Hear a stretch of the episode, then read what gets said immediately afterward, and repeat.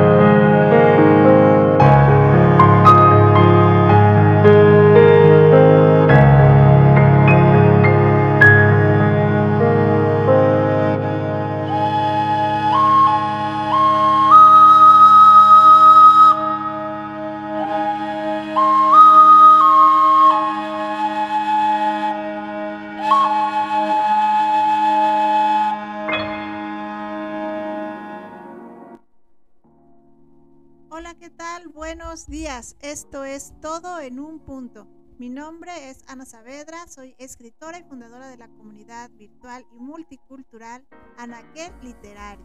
Y el día de hoy, sábado 22 de mayo, les tenemos un programa muy especial. Tenemos invitados eh, muy reconocidos en lo que hacen y que ya están listos para platicar el día de hoy con nosotros. Recuerde, por favor, dejarnos sus comentarios en el chat aquí en Trilce Radio, www.trilceradio.com y déjenos sus comentarios, sus sugerencias, sus preguntas para nuestros invitados. Y bueno, comenzamos el día de hoy con toda la actitud. Me acompaña en los micrófonos mi compañera y amiga Gilda García y estamos en una estación del Instituto Cultural Iberoamericano. Le mandamos un saludo muy afectuoso a nuestro presidente, don José Antonio Contreras, y le deseamos una, una pronta y rápida recuperación. Y en Trilce Radio, ya saben, bajo la presidencia de nuestra querida Ana Yancy Marín, que siempre está aquí a la orden del día, ayudando a todos los locutores. Bienvenida, Gilda, buenos días. Buenos días, Anita, ¿cómo estás? Buenos días a todos los que escuchan aquí. Cerrar eh, todo en un eh, sí, igual le mandamos muchos saludos al director, ¿no? Para que se recupere. Y a Nayansi, que, que siempre está eh, aquí con nosotros, ¿no? Y bueno, es, como ya dijo Anita, vamos importantes, pues Belicano, eh, Belicano, perdón, que luego siempre eh, pronuncio mal, perdón, perdón, y Mónica Jiménez, quienes van a estar aquí hablándonos de sus eh, logros como artistas.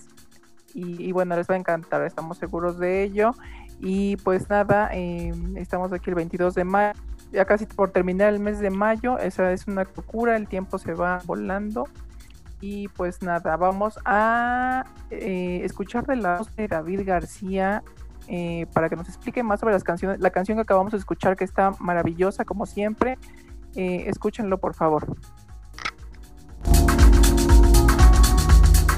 ¿Qué tal amigos? Nuevamente su amigo David García, compositor, pianista, creador escénico. Y en esta ocasión, pues, continuando con el nuevo proyecto que estamos presentando aquí a través de todo en un punto, que es Flor y Canto para Copo de Algodón, que es básicamente la historia de la princesa mexica Copo de Algodón, hija favorita del Tlatoani eh, Moctezuma Xocoyotzin. Y pues bueno, eh, acabamos de escuchar el tema titulado El collar de piedras finas, que nos lleva a pues, imaginarnos las palabras con las que los mexicas solían halagar a los recién nacidos. Tenían un, eh, pues un bagaje muy interesante de palabras para llenar de amor y de bendiciones a las criaturas que llegaban al mundo por primera vez. Si ustedes eh, dan una vuelta por el Códice Florentino, se van a dar cuenta de todas las palabras, todas las frases que, se recopilaron en su momento para poder eh, recibir a un, a un, nuevo ser. Entonces, cuando yo hice esta melodía, básicamente estaba pensando en cómo pudieron haber halagado a Copo de Algodón si hay evidencia eh, histórica escrita de que pues Moctezuma sí tenía como una preferencia por copo de algodón, esta, esta pequeña que eh, me inspiró a hacer esta historia. Y por otro lado, es de llamar la atención observar cómo en el lenguaje en náhuatl eh, utilizan palabras como, como en diminutivo. Entonces, por eso no es extraño que aquí en la región del centro, Ciudad de México y alrededores, pues a veces decimos, eh, oye, pásame un tecito, un cafecito, porque pues finalmente venimos de una influencia eh, mexica que tendí, tendía mucho a hablar así como en diminutivo, princesita, eh, y de eso vamos a hablar un poquito más adelante. Por lo pronto, pues continuamos con el programa. Muchas gracias. Y bueno, Gilda, como bien nos decías, tenemos hoy muchas cosas interesantes para todos nuestros escuchas. En primer lugar, bueno, pues la continuación de nuestro cuento de Copo de Algodón flor y canto para copo de algodón. Para los que no escucharon la vez pasada, no se preocupen, próximamente, ya, bueno, vamos a ponerlo a disposición en nuestro podcast que estamos estrenando, que los invitamos a seguirnos en Anchor y en Spotify, búsquenos así como todo en un punto.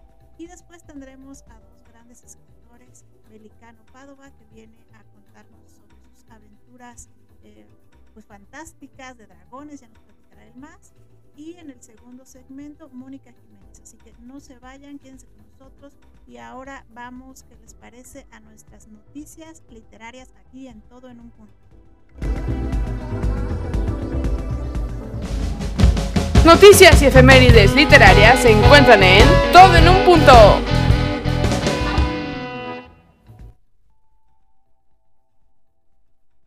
Y pues comenzamos con nuestra noticia literaria de este sábado. Eh, en estos momentos, de hecho, se está gestando el encuentro de mapa de escritoras mexicanas.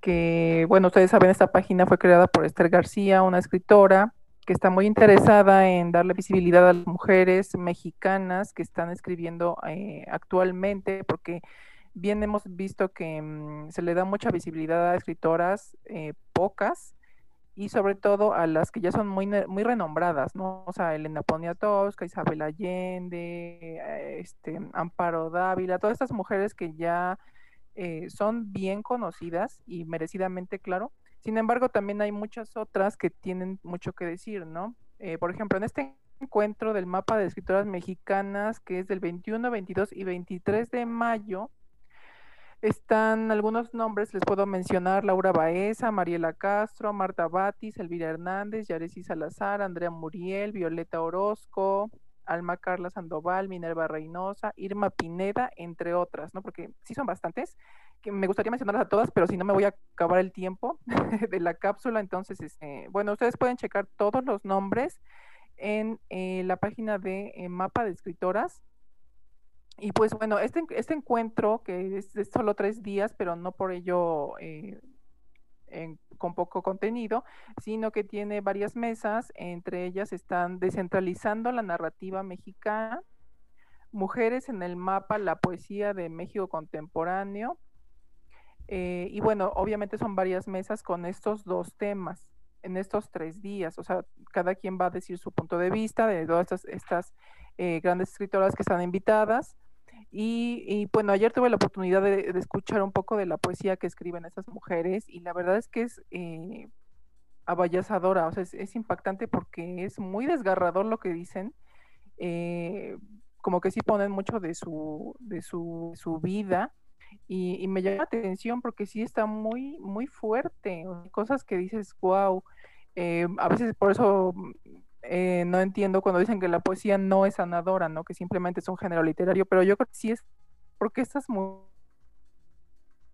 que aparte de ser las cosas, o la vida no es maravillosa, no, no siempre, pero las cosas que nos pasan de alguna manera complicadas, se pueden narrar en la poesía, pero eh, embelleciéndolo, ¿no? Con una estética distinta, con una estética importante en la, literariamente hablando, y entonces todas esas eh, emociones dolorosas se pueden convertir en algo bello, y eso es lo mágico y lo más maravilloso de la poesía. Yo creo que es impactante esa, esa, esa noticia, ¿no? La verdad es que, y este, em, este sábado todavía hay más mesas, son a las 5 de la tarde, 6 de la tarde, 8 de la noche también. A las 6, perdón, y a las 8, son dos. Y el em, domingo, mañana también hay otra a las 6 y a las 8 de la noche, ¿no? Entonces también va a haber una presentación de un libro, Un puñado de pájaros y otras, que me gustó mucho el nombre, ¿no? Un puñado de pájaros. Y eh, bueno, mujeres construyendo gesturales en el medio literario. Entonces también eh, si les interesa escuchar más sobre mujeres escritoras y sobre todo poetas, porque veo que tienen como una línea hacia ese género, eh, en este momento, por lo menos en ese, en ese evento, pues está padrísimo, ¿no? ¿Qué te parece, Anita? Yo creo que sí. Bueno, tú conoces bien esta página también y creo que estaría interesante. Sí, la verdad es que es un proyecto muy bonito. Eh, me encanta ese proyecto. Yo lo conocí creo que hace ah, un año o año y medio, ya no recuerdo bien. No creo que un año. Este, y, qué bueno que ya empezamos a ver también participaciones y mesas del mapa de escritoras mexicanas. Yo tengo la fortuna de aparecer ahí también en el mapa, entonces la verdad es que, estoy muy contenta con, ese proyecto, con todo lo que propone eh, la escritora Esther, como tú mencionas, y toda la gente que le empieza a seguir ya, que cada vez crece más y más y más, y bueno, pues eso es maravilloso, la verdad es que es una labor muy, muy loable la que ella hace. Y por otro lado, yo, yo te iba a platicar, Gilda, sobre otro mapa, pero este mapa se llama Mapa de las Lenguas, un mapa sin fronteras 2021. Es algo muy interesante, es un proyecto de Alfaguara, de Penguin Random House y de la literatura, este, bueno, en, general, ¿no? Eh, lo que ellos quieren, lo que ellos proponen es hacer una colección de 21 libros que fueron los más importantes durante el año. Entonces, por ejemplo, este 2021 estamos hablando de los libros que, han sido más importantes durante el año pasado. Es un mapa que, refleja la visión, el criterio y las prioridades de quien lo dibuja, ¿no? Ellos dicen que lo que ellos pretenden es hacer un mapa sin fronteras. La única cosa que, tienen en común es que son de habla hispana. Todos ellos son, son libros, textos que son escritos originalmente en español. Eh, este mapa no tiene no tiene capitales, no dicen que no debería describir un solo libro, sino recorrer varios caminos y varios canales juntos. ¿no? En este año vemos, por ejemplo, a varios escritores, bueno, te digo que son 21, de, en cada año es la idea, este, seleccionar los 21 mejores libros que fueron más leídos en su país, que fueron más reconocidos, que tuvieron más impacto y entre ellos está el de Selma Almada, se llama Selva Almada no es un río, es el título. Eh, en ella nos dice que, que bueno, que, hace muy bien la literatura y que eh, nos habla sobre esta, esta parte que, ve Dice, dice aquí, por ejemplo, no es un río. Tuve que ponerme de pie en medio de un living y leerlo en voz alta, porque así fue como, como le pareció a una de las críticas que, que lo lee, ¿no? Pero igual vemos a gente de México. En México está representándonos Brenda Lozano con un libro que se me parece muy interesante, que se titula Brujas. Eh, en España está un título que se llama Todo esto existe, de Íñigo Redondo. Tenemos gente de Uruguay, Mugre Rosa, tenemos gente de Colombia que se llama el libro El sonido de las olas. Eh, de Colombia también está otro, otro escritor, Giuseppe Gaupano, con Estrella Madre. Y bueno, así tenemos gente de Perú con el mejor fuego, de Argentina, de Chile. Y, la idea es que podemos rápidamente eh, tener como un vistazo a todo lo que se está eh, haciendo eco en, en, toda nuestra, nuestra América Latina o nuestro mundo de habla hispana, ¿no? Entonces, bueno, pues esta es otra de las oportunidades que tenemos, mapa de las lenguas, un mapa sin fronteras, búsquenlo así tal cual lo pueden buscar y pueden ahí acceder a todos los libros. Ahí les va a dar el link los que puede uno conseguir en físico en su país y los que pues no están a lo mejor en físico pero que podemos verlos eh, o comprarlos de manera digital, ¿no? Es, es un esfuerzo de, de, Penguin Random House muy interesante y que creo que también nos serviría para darnos una idea rápida a todos los que nos encanta leer y a los que nos gusta escribir de qué es lo que se está leyendo ¿no? y qué es lo que está eh, llamando la atención en este momento que está pulsando como, como en general en el mundo. ¿Qué te parece, Gilda? Está increíble porque la verdad este, hay, muchas personas que quieren iniciarse en la literatura, que quieren empezar a leer y luego dicen por dónde, ¿no? O sea, es que es tanta la oferta, es tanta el material literario que hay en, todo el mundo y, y, sobre todo en esta parte de Latinoamérica o de, la, de Hispanoamérica, ¿no? Porque también España está incluido con nosotros en el lenguaje. Y dices, ¿de dónde? O sea, es tanto, tanto, tanto que esos mapas yo creo que nos ayudan bastante a ubicarnos eh, para decir, ah, bueno, mira, estos libros son los que se me recomiendan los más leídos y ya de ahí puedes tomar alguna opción de acuerdo al género que, que, te interese, ¿no? Yo creo que sí son bastante buenos porque a veces estamos un poco perdidos en todo este mundo literario que es gigantesco. Sí, Pero sí, bueno, sí. la verdad es que sí es interesante, es... Sí, entonces este sí como que nos ayudan bastante, ¿no? Sí, la verdad que sí. Nos quedamos aquí como, así como impactadas, ¿no? Como una idea de, de por dónde se está moviendo, como que siempre hay como que géneros que gustan más, temas que están como más en boga y bueno, esta es una muy buena idea para darnos cuenta y además ampliar también nuestro, nuestra visión, ¿no? Porque hay gente de Perú, de Chile, de, de Colombia, escritores que a lo mejor no tenemos muy a la mano y no estamos pensando mucho leerlos, pero porque ni siquiera los tenemos en el mapa, ¿no? O sea, literalmente ni siquiera estamos este, o sabemos de su existencia. Entonces, bueno, esto me parece fabuloso y además, bueno, 21 libros en un año creo que tampoco es como muy difícil, no es tampoco algo muy demandante de leer, ¿no? Entonces, bueno, Gila, ¿qué te parece si ahora nos vamos a nuestra sección de recomendaciones de literatura juvenil? Ya tenemos aquí lista a, a Sofía Romo para contarnos a ver qué es lo que nos va a platicar el día de hoy. Y seguimos con el programa, síganos en todo en un punto. Recuerden comentar en nuestro chat aquí en Trilce Radio.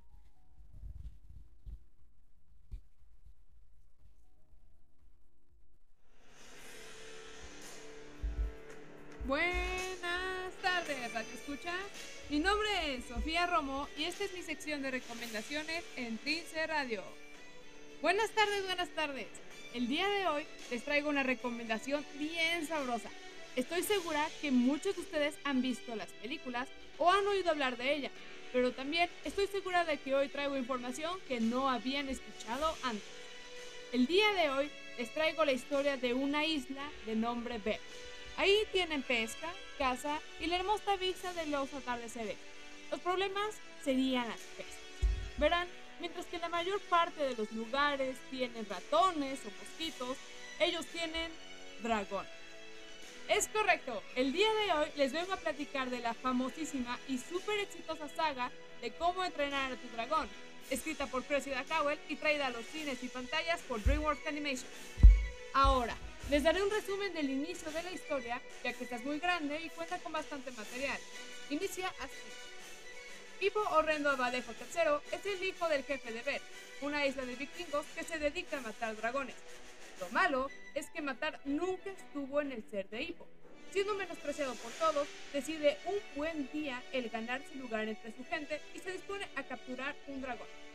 Lo malo fue que cuando efectivamente logra derribar a nada más ni nada menos que el Pure Nocturna, el dragón más raro y más peligroso que se conoce en la isla, se da cuenta de que su corazón está en los cielos y en entrenar a estas increíbles criaturas aladas. Esto, claro, le va a traer todas las problemáticas del mundo, pero las mejores historias que se habrán escuchado. Con esta premisa, la historia se extiende a tres películas, una serie con siete temporadas y muchísimo material extra. La historia del jinete con corazón de jefe y alma de dragón definitivamente nos ha cautivado a todos nosotros. Pero ahora platiquemos de la persona que inició toda esta aventura, Priscilla Cowell.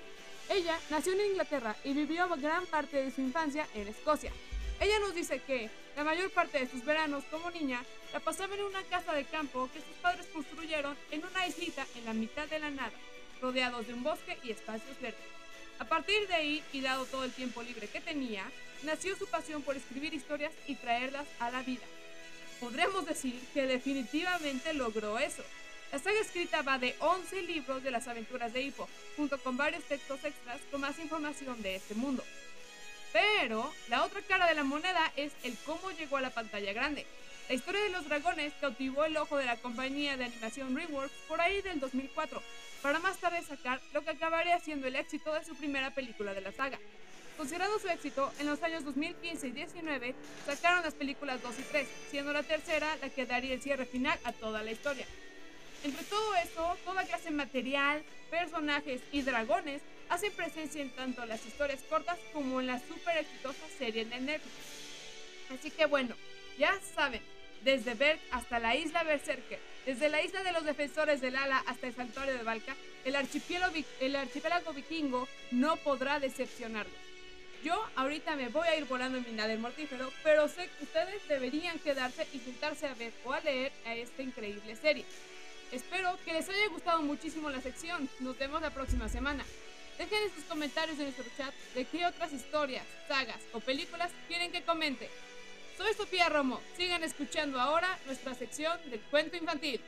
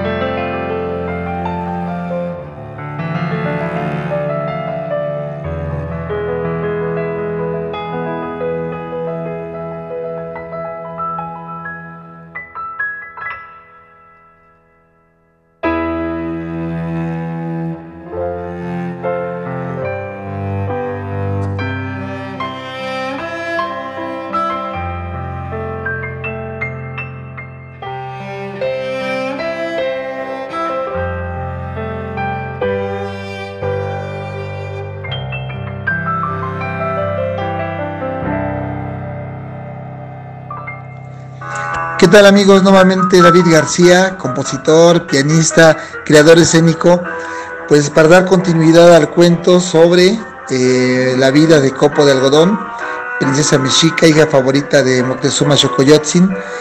Eh, pues quisiera compartirles que la historia la, pues la fui siguiendo de, hace ya tiempo, por allá por el año 2000, hace ya 21 años, estuve trabajando una temporada en la ciudad de Toluca y pues como estaba lejos de, pues, de casa en la Ciudad de México, por las tardes me gustaba leer, me gustaba buscar eh, algo con que, con que aprender algo nuevo eh, sobre la historia de México. La parte de la conquista me ha parecido siempre muy interesante. Y entonces, eh, entre tantas cosas que iba yo leyendo, encontré un libro que se titulaba El ocaso del quinto sol de Adela Irigoyen. Y, cuál sorpresa tengo que de repente me encuentro con el nombre de Copo de Algodón. Aquí en este libro se refiere a ella como la esposa de Cuauhtémoc, que lo acompañaba al momento de su aprehensión, cuando eh, pues el Tlatuani fue pues atrapado por los españoles. Eh, justamente García Holguín es el capitán español que aprende a Cuauhtémoc. Se dice que por las calles de Tepito, lo que es ahora Tepito, por ahí fue donde se supone que capturaron a Cuauhtémoc. Y esta parte de la historia, no sé, me atrapó, me llamó mucho la atención que se hablara de una mujer en una historia donde normalmente se hablaba de puros hombres, Hernán Cortés, Cuauhtémoc, Moctezuma, Cuitláhuac, eh, Cristóbal de Olid, eh, Bernal Díaz del Castillo y tantos y tantos nombres de, donde solamente prácticamente figuran hombres, con excepción de la Malinche. Y encontrar a Copo de Algodón me pareció así como, como un oasis de posibilidades y me propuse investigar más sobre ella y cada vez que podía pues eh, buscaba en algún libro y no, no, no lograba yo encontrar algo que pues me, diera una mayor pista de que pues, había sido eh, pues esposa de, de Cuauhtémoc. Así que pues pasó el tiempo, pasaron los años, sí fui encontrando más literatura, yo les diría que pasaron 10 años en los que estuve leyendo una infinidad de libros, fuentes directas y, novelas históricas que me fueron nutriendo. Y en el año de 2010, pues 10 años después de haber emprendido la búsqueda, me encuentro con que el Naranjo publica el libro que se titula Copo de Algodón de María García Esperón, que es eh, sobrina del maestro Manuel Esperón, muy buen músico, excelente músico. Eh, y, al leerlo, sus páginas me empezaron a remitir a toda la música que están oyendo, a la historia, como yo la quise contar eh, para los niños. Traté de ser lo más imparcial posible, una historia muy, muy interesante, muy violenta, pero, pero a su vez, pues, pues motivante, realmente me hizo crecer mucho musicalmente, mucho escénicamente también, porque representó un reto mayor para llevarlo a escena.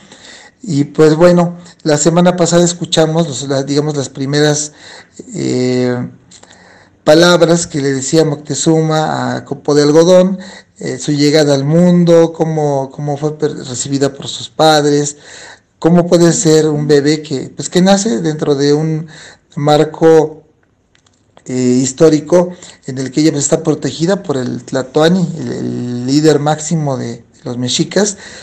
Y ahora, pues en este capítulo vamos a, continuar conociendo cómo fue el entorno en el que ella se desarrolló. Seguramente lo van a disfrutar conmigo y pues los dejo con esta historia y continuamos la siguiente semana para comentar. Hasta luego. Todo en un punto presenta el cuento infantil. ¿Cómo pasa el tiempo? Es verdad, Xolotl. Ahora es el momento de presentarles a Copo de Algodón convertida en una hermosa niña.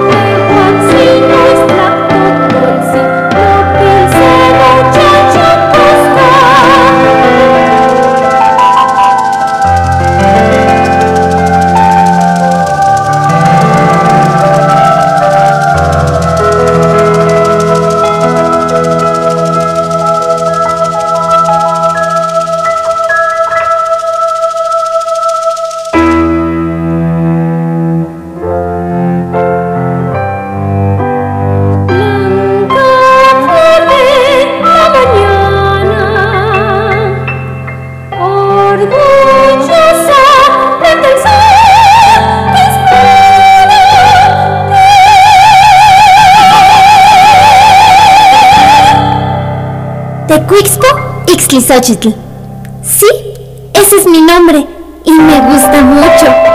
He nacido en esta gran ciudad que está en el centro del lago de Texcoco, México, el ombligo de la luna. Tengo dos hermanas y juntas nos divertimos corriendo por los pasillos del templo mayor, que es como nuestra casa. Ah, y de ustedes también. Mi padre, el emperador Moctezuma, acaba de regalarme este hermoso jardín con flores traídas especialmente de Xochimilco. Los invito a disfrutar y a escuchar los misteriosos sonidos que habitan en él.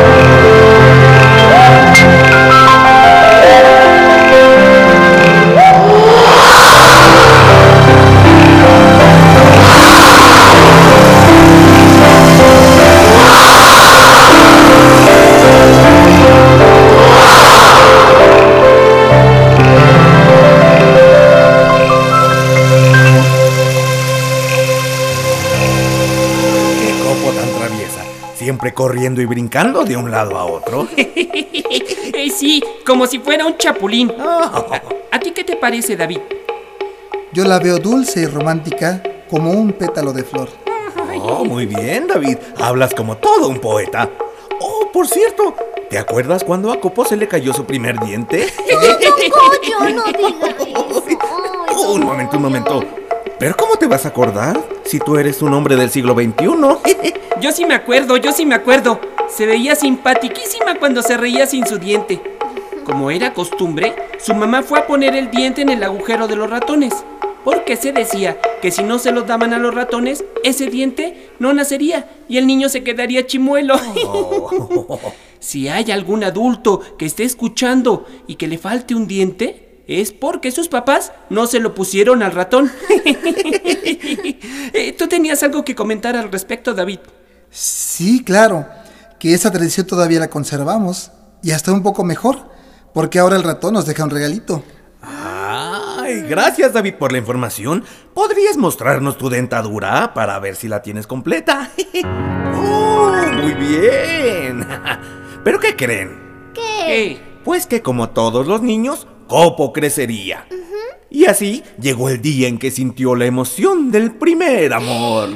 No, don Goyo, no, no, no lo diga. Ay, don Goyo. Bueno, y regresamos aquí en todo en un punto, Gil. Así es, ya estamos de regreso. ¿Qué les pareció este maravilloso cuento? Eh, todo, eh, donde nos recuerdan toda nuestra cultura prehispánica, nos recuerdan todo lo que pasó antes de que llegara la, época de la colonia. A mí la verdad me, encanta, me encanta todo eso. Eh, yo felicito muchísimo a David García por estar re- retomando todas estas raíces, todas esta, toda esta cultura, ¿no? Que, que si bien no ha sido relegada, porque no puede, son las raíces de nuestro país, eh, pero como que muchas personas lo olvidan, ¿no? Un poco también es eh, siempre la preferencia a la literatura canónica, pero siempre hay que regresar un poco a las, al- a las raíces, al origen, a ver de dónde provenimos, y la verdad es que es interesante, es, es, es maravilloso, ¿no? Es, es como, como reencontrarse. Me he dado cuenta que mucha gente que está, o, o que es migrante, que está en otro lado, como por ejemplo nuestra querida Maciel, que le mandamos muchos saludos, ella siempre está tratando de, de regresar a las raíces, aunque ella vive en otro lado, ¿no? Y, y eso me parece fabuloso, me parece eh, increíble porque, porque sí es parte de la, de la autenticidad de alguien, ¿no? De su personalidad y de, de lo que eres. Entonces no puedes negarlo y hay que aceptarlo y conocer más. A mí me encanta. La verdad es que por más que quiero aprenderme todos los dioses teotihuacanos, luego busco los dioses mayas y híjole, se me olvidan. O sea, algunos sí me acuerdo, otros no. Y, y- y, este, pues los nombres luego son largos o no son complicados y me cuesta trabajo, pero sí trato de, leerlo, ¿no? Sí hay que, que tratar de, leer más un poco al respecto. Pero sí, me gusta mucho. eh, aparte, escuchar la, narración intercalándose con música me parece que es eh, como un sueño, ¿no? Realmente si te trasladas, si viajas, si estás eh, este, en ese otro lado tan importante y, me gusta muchísimo que nos, que nos haga este viaje eh, virtual David García, ¿no? Entonces, em, ¿qué, qué, qué les parece a ustedes? Déjanos igual sus comentarios en las redes sociales, tenemos la página de Todo en un Punto en Facebook, en el chat también pueden escribirlos en vivo con Trilce. Eh, y bueno, cualquier comentario pues también nos lo pueden dejar a nosotras eh, por aparte en nuestros muros o eh, por inbox como ustedes prefieran. Pero sí nos gustaría muchísimo saber sus comentarios eh, al respecto, ¿no? ¿Y qué opinas tú, Anita? La verdad es que a mí me fascina, me encanta eh, escuchar la música de David García y sus cuentos. Claro, y fíjate que justo con esta producción de Flor y Canto para Copo de Algodón es que yo conozco, conocí a David García hace ya varios años, eh, porque me tocó, tuve la fortuna de verlo presencial. Entonces el espectáculo escénico además es una cosa hermosa porque los actores, el vestuario, eh, los efectos eh, de, de humo, de sonido, la música en vivo, porque además tiene la música obviamente está ahí en vivo. Y bueno, es una experiencia maravillosa. Creo que, mm, que todos estamos contentísimos de, de- de poderla ver y de disfrutar desde luego. Yo quiero hacer también ahorita mandar unas felicitaciones especiales pues a las actuaciones y a las interpretaciones es, de, de esta puesta escénica, aunque ahora estamos oyendo el audio cuento, pero de cualquier manera a Chantal García, que es la que interpreta al pequeño David, a la princesa Teizalco, a Copo de Algodón, a la Malinche y a la señora Mexica, a David García obviamente, a Daniela de la Torre, que está en el cello, a Eric Enríquez, que es Don Goyo, a Jorge Esquinca, que es Xolotl, Pedro de Alvarado y Cuauhtémoc, y a Roberto Barranco Moctezuma, el guerrero águila, el señor Mexica, y a Miguel Tenorio, que interpreta a el guerrero jaguar, y a Hernán Cortés. Este audiocuento lo podemos encontrar también, a ver, déjenme ver si se ve aquí, espérenme, aquí, es de, de man- manera como CD, eh, es, es muy bonito, trae todo el audiocuento, trae las canciones, trae aquí todos los agradecimientos y unas fotos muy bonitas también que pueden contactarlo con el propio David García para que les dé más información. Déjenme enseñárselos, aquí está un poquito. Aquí está, no que antes de que se pierda la, la imagen, se los vamos a poner también ahí en todo en un punto. Pueden contactar, son dos discos, el CD está compuesto por dos discos y bueno, con un muy bonito diseño además. Entonces, bueno, pues ¿qué les parece si ya llegamos a la hora de nuestra entrevista, Gila? Entonces, vámonos corriendo a la entrevista que ya está aquí nuestro primer invitado. Punto trae para ti la entrevista.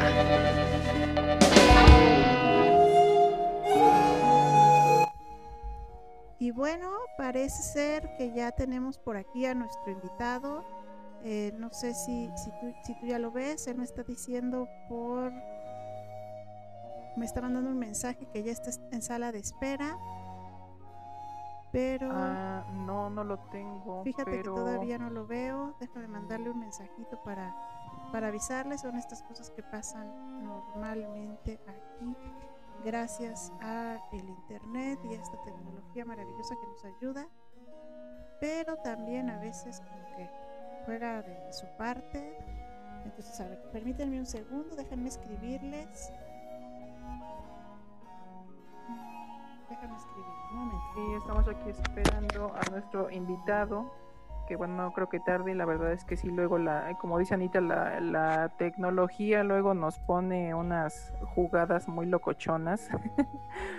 eh, ahora sí que no están ustedes para saberlo o, nosotros para estarles contando, pero luego pasan cada cosa aquí entre las redes y entre que si se nos va la, el internet y luego Anita se, me, me, ve congelada o yo la veo a ella congelada y luego ya no sé si está hablando ella.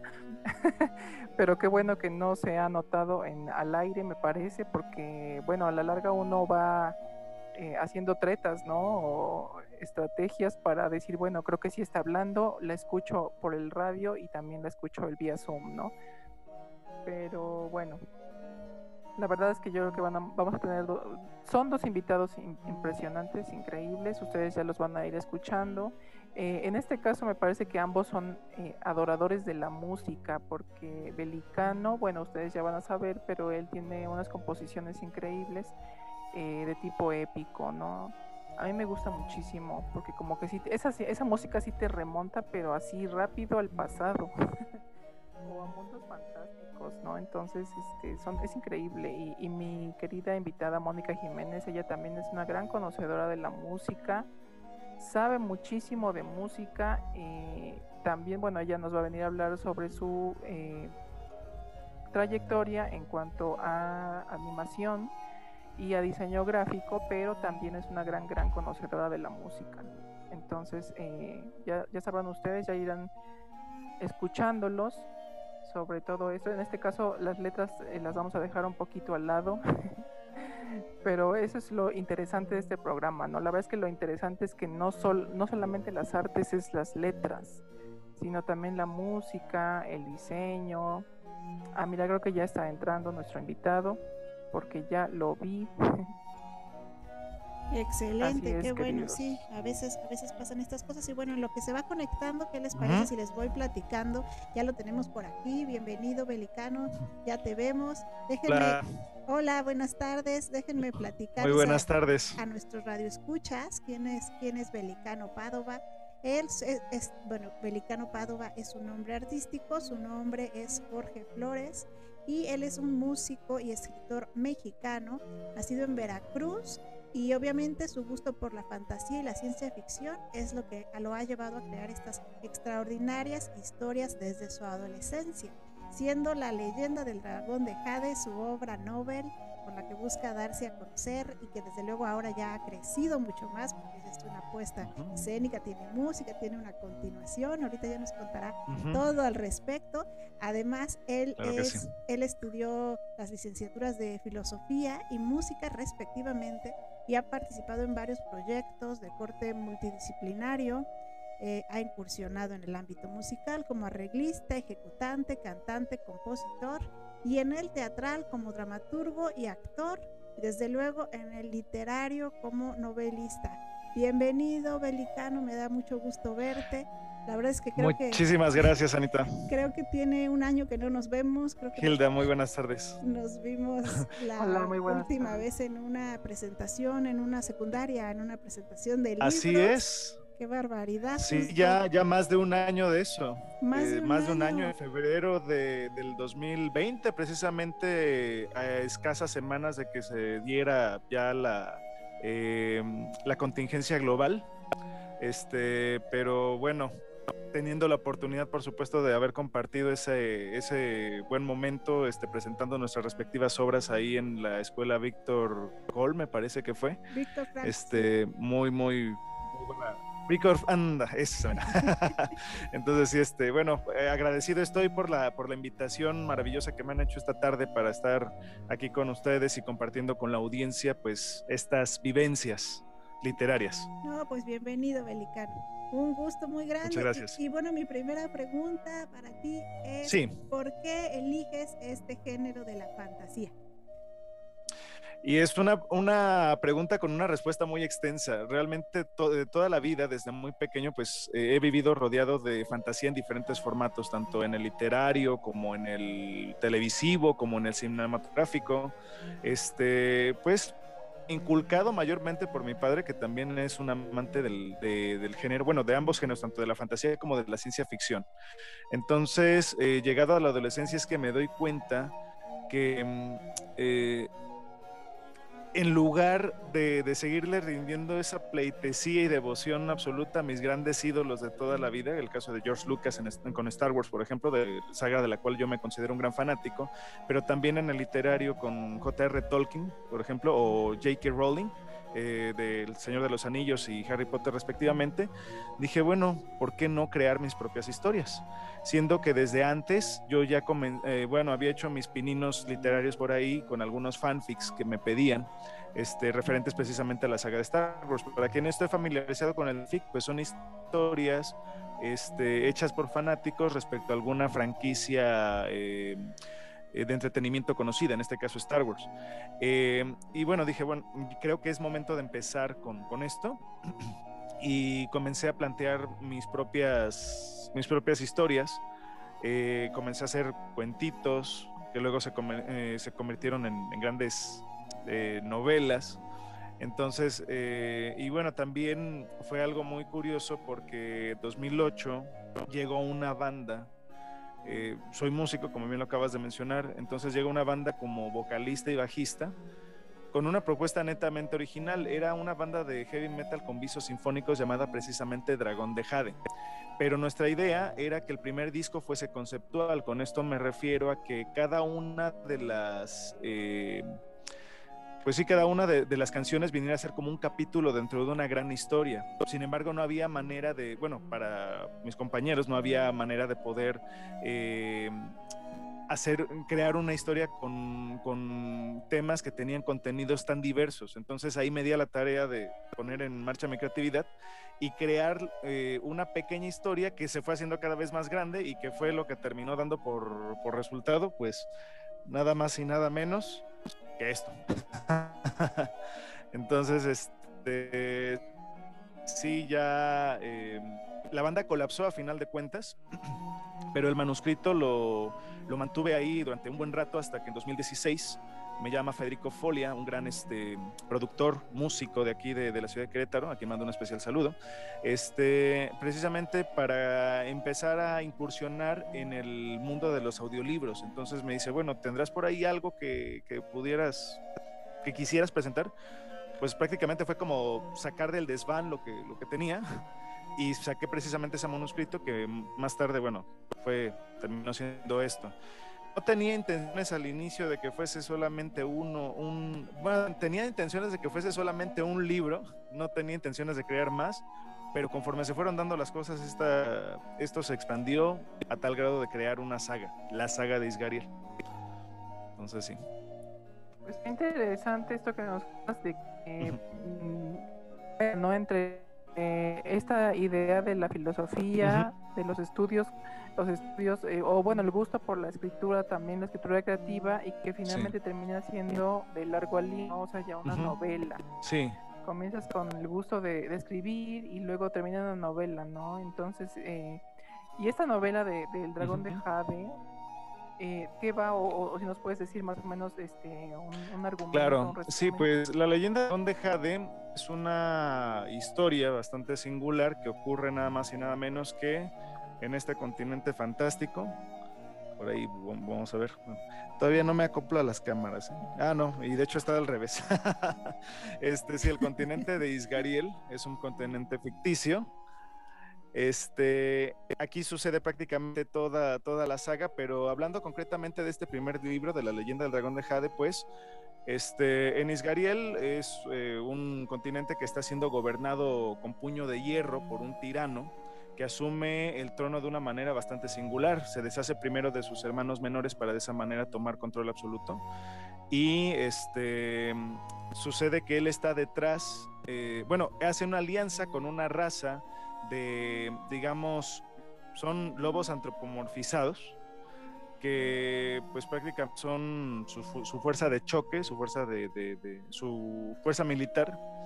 Entonces, al subyugar al continente con esta fuerza, eh, pues, pues nunca es suficiente. Cuando alguien tiene el poder, nunca le es suficiente. Entonces busca más. Y por eso comienza a buscar un objeto llamado espejo lunar. Eh, es un objeto popular que no les diré más que eso, que solamente es eso, porque de lo contrario me estaría metiendo en spoilers y pues no, no quiero este, arruinarles la experiencia. Este, y eh, a su vez está buscando, digamos, Manu de este, de este espejo, que está en un texto arcano que perteneció precisamente a la ninfa de la noche, Etis, un ser, un ente poderoso. Este, y bueno, en lo que él está buscando eso, resulta ser que hay un par de hermanos que viven en una campiña alejado de los, eh, de los parajes urbanos del continente, pero que se ven afectados al momento de que comienzan a llegar licarios precisamente a, su lugar. Bueno, eh, los licarios son estos este, lobos antropomorfizados, comienzan a llegar precisamente a su, a su zona. Entonces se ven obligados a tomar caminos separados, a vivir aventuras y desventuras, pero a lo largo de sus gestas pues se irán dando cuenta que son más que simples campesinos. Este, porque bueno, resulta ser que tienen je fuerte, un linaje poderoso, la capacidad de restablecer a una antigua cofradía de guerreros que tenían la capacidad de convertirse en dragones a voluntad, pero también podrían llegarse a convertir en una criatura eh, legendaria de la cual realmente se han escuchado mitos llamada precisamente el dragón de Jade. Entonces es lo, más con lo que los puedo dejar ahorita en cuanto a la sinopsis general de, de la historia, pero pues también de esta misma se han derivado otras más, como es el caso, por ejemplo, de eh, los cuentos de Isgariel, que esta, serie, esta es prácticamente mi segunda publicación. Y en los cuentos de Isgariel, pues son eventos eh, sí aislados de la leyenda del dragón de Jade, pero tienen lugar en el mismo continente de Isgariel. Son seis relatos cortos y un relato largo, que a manera, de hecho, de continuación, se podría decir, sí, de secuela de lo que se ve en, en la leyenda del dragón de Jade. Este, pero eh, digamos que los cuentos de Isgariel sí están un poco más orientados, mientras que la leyenda del dragón de Jade va más orientada al público eh, juvenil. Eh, por otro lado, los cuentos de Isgariel va enfocado a un público más infantil, porque son historias que de hecho llevan consigo este, una, carga moral, si se le puede llamar de esa manera, una moraleja. Este, y para el día 25 de este, del, mes en curso, pues estamos por publicar la novela precuela a los eventos de la leyenda del dragón de Jade, por ende sería prácticamente la primera dentro de la cronología oficial, que llevará por título La tragedia del heredero. Y pues es una novela mucho más demandante en, en muchos sentidos, este, un poco más cruda incluso que la leyenda del dragón de Jade, pero pues va, a ser sin lugar a dudas un... Para quienes sigan la, la, la historia, sin lugar a dudas se van a, van a tener muchísimas revelaciones interesantes. Oye, pues qué, qué interesante y sobre todo déjame comentarles a nuestros radioescuchas que podrían creer que esta historia es solamente como que de corte juvenil o infantil, como nos comenta aquí el escritor, pero déjenme contarles, ahora sí que el chisme. eh, mi papá compró uno de tus libros hace ya varios, Ah. hace ya un tiempo, en, en otra de las presentaciones que coincidimos en el Centro Cultural Claro. Manuel Gómez Morín. Y hace poco Claro, la pandemia- última, de hecho. Sí, ¿te acuerdas también la última?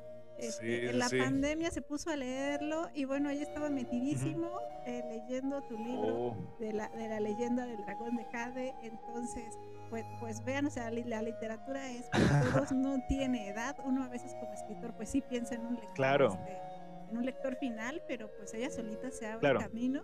Y, y ahorita también este, aprovecho para compartirte eso, que yo sé que como escritores pues nos llena muchísimo este tipo de, de comentarios.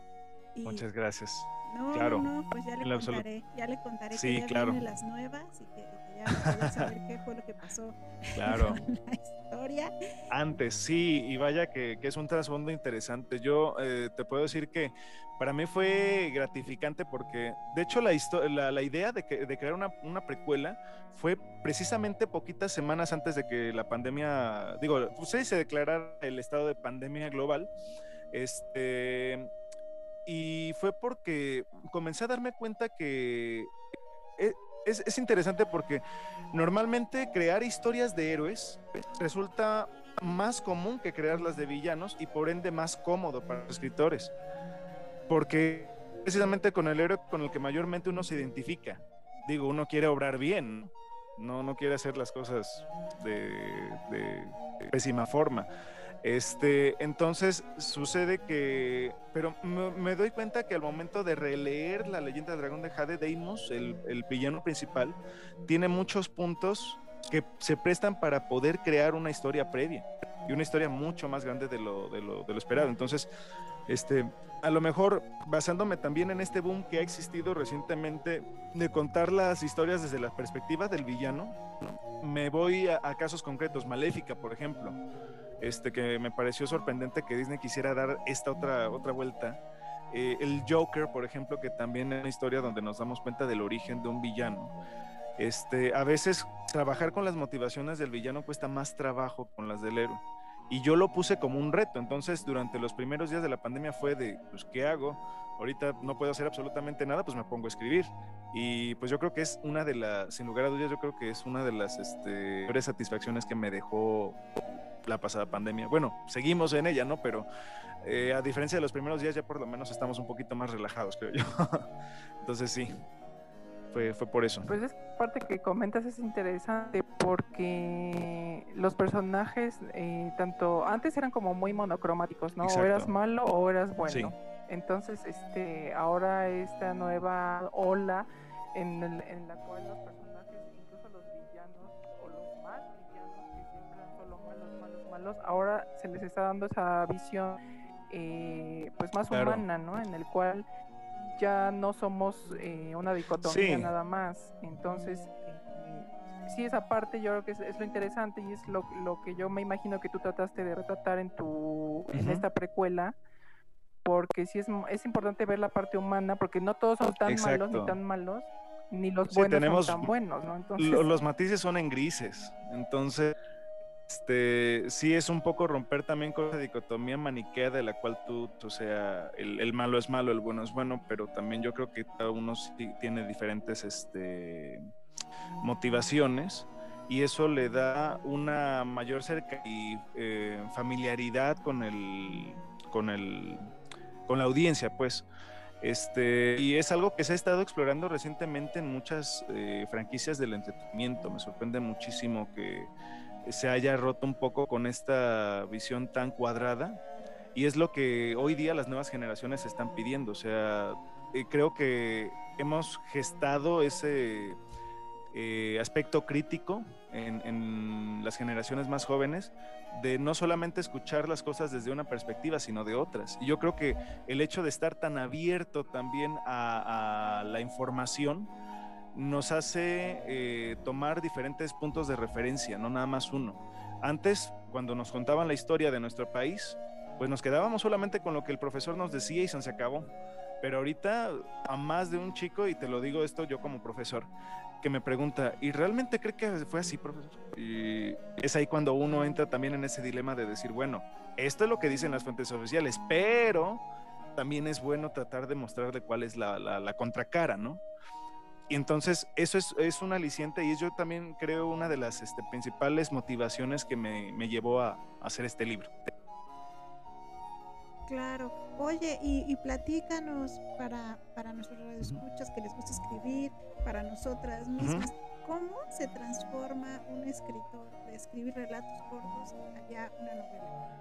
¿qué, es lo que se necesita? ¿Cómo se aborda eso? Si de repente, eh, por ejemplo, en mi caso, he escrito muchísimos relatos cortos, cuentos cortos, y de repente ya voy a dar el brinco a una novela y qué es lo primero que se debe de hacer, lo que no se debe de hacer.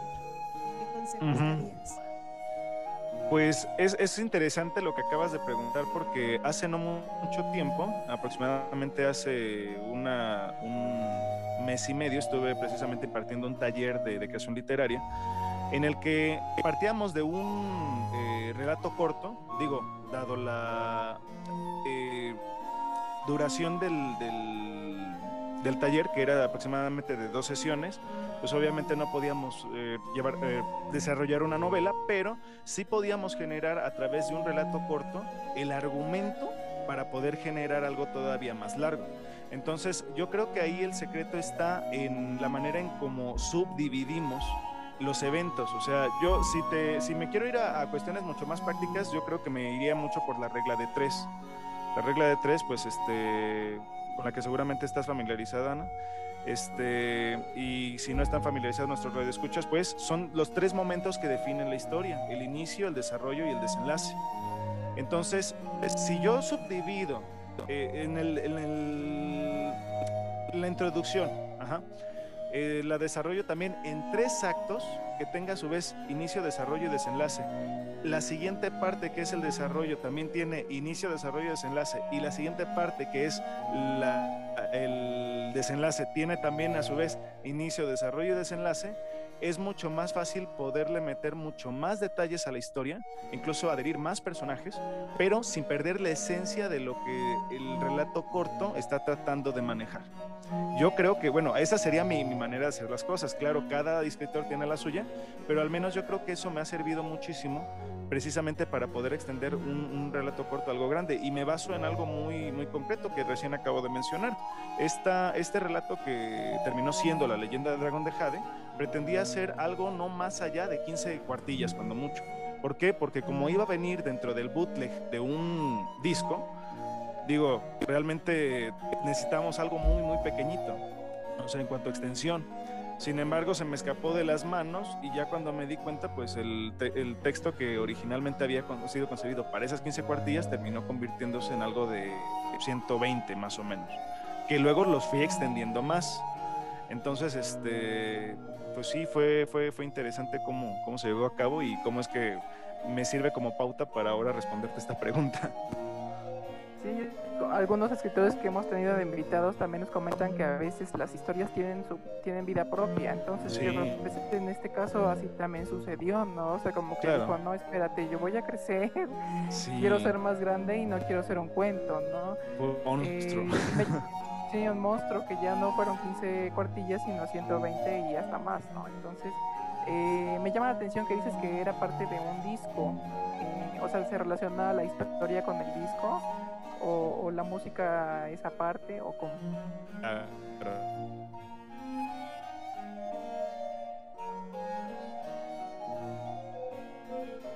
no sé si de repente perdimos la conexión con, Belicano, yo no lo escucho, no sé si Fíjate que...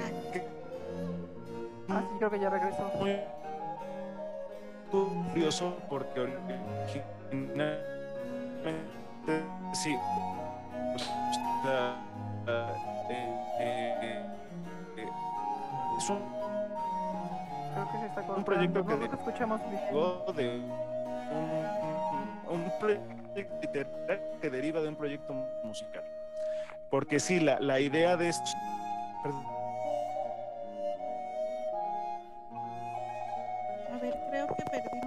no sé si. Sí, no, creo que sí. Te, Algo estamos escuchando mal, eh, Belicano. A ver, creo que ya te escuchamos mejor. A ver, creo, creo que ya está, creo que... Ajá. Perfecto. Sí, ya, ya. Y no, no, no sé qué pasó, que de repente... Bueno, ya saben, los Sí, sí, sí. este, los detalles de la tecnología que todavía tenemos que resolver. Pero sí, te comentaba que curioso cómo este, originalmente teníamos alrededor de unos 16 te- temas con los que pretendíamos, precisa- eh, como la mayoría de los temas precisamente hablaban, eh, tenían, tocaban este, temas de corte fantástico había, por decirte algunos, había un llamado Luna de Cristal, había otro llamado Hombre Dragón, había otro llamado Bruja. Entonces, para mí fue el caldo de cultivo ideal precisamente para desarrollar esta historia. Pero al final de, cuentas la banda colapsó. No obstante, cuando se grabó el audiolibro, que ya está disponible de hecho en Spotify para nuestros escuchas, se lo pueden escuchar sin ningún problema, este, y lo buscan así, La leyenda del dragón de Jade, me di a la tarea también de hacer una banda sonora, fondos musicales originales, no utilizando lo que ya tenía con mi banda, eh, era totalmente aparte. Me di a la tarea de hacer una banda sonora este, orquestal, eh, que pues también pueden encontrar en Spotify. Entonces, este, la integran alrededor de 13 temas y sí, fue, fue algo gratificante poder combinar ambas disciplinas en las que me desenvuelvo, mayormente tanto la literatura como la música. Y luego después tuvimos el apoyo aparte de, ah, considero el segundo pilar de este proyecto, que es Juan Pablo Urrutia, un gran ilustrador este, argentino él, que pues nos dio unas imágenes hermosas, tan solo por, por mostrarles algo de, su trabajo. Él es el que le ha estado dando vida a estos personajes. Tenemos a Sandra, por ejemplo, uno de los personajes principales, a Valtaria.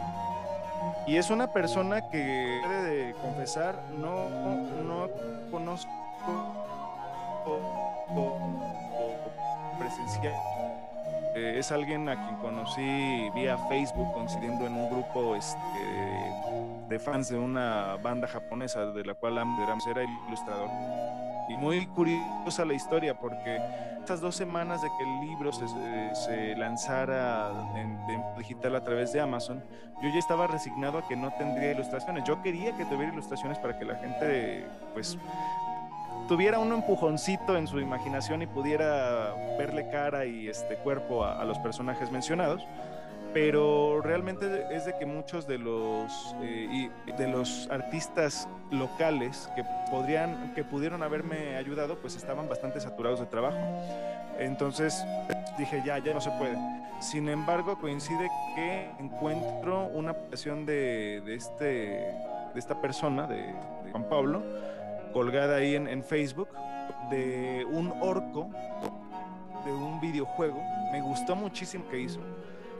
Y le pregunto, oye, este, ¿tú diseñas personajes?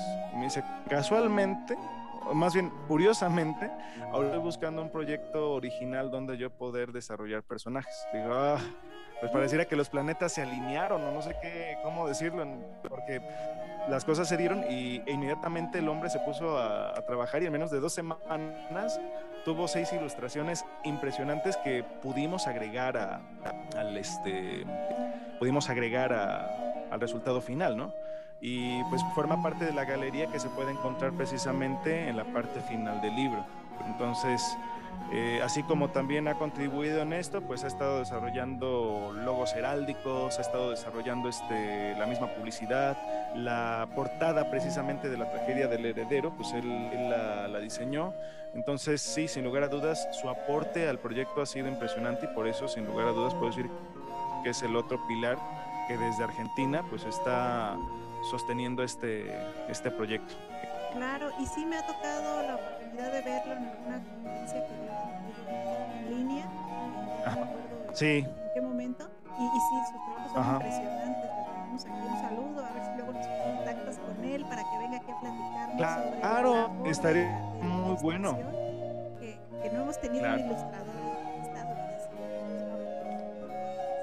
bastante. ¿Verdad? Sí. Y, y bueno, Belicano, estamos Sí. llegando lamentablemente al final de esta entrevista, que a veces que pues, es sido un tiempo pues, largo, pero siempre se está. Entonces, para cerrar, por favor, ¿nos Claro. podrías dejar tus redes sociales, dónde pueden y repetirnos Claro que sí. está ya la venta tu libro para que, para que ya puedan adquirirlo? Claro, eh, sociales, nos pueden encontrar tanto en Twitter, Facebook como la saga de Isgariel. Isgariel se escribe Y D S G A R I E doble L. Voy a repetir Y S G A R I E doble L. Entonces, así es como nos pueden encontrar en, en ambas. eh, en Twitter, aunque hay poca actividad, nos pueden encontrar como El Dragón de Jade. Entonces, son, son ahí donde eh, las, las dos redes que. Ah, en YouTube también, pero ahí es prácticamente mi, mi- cuenta este, profesional, Belicano Padova.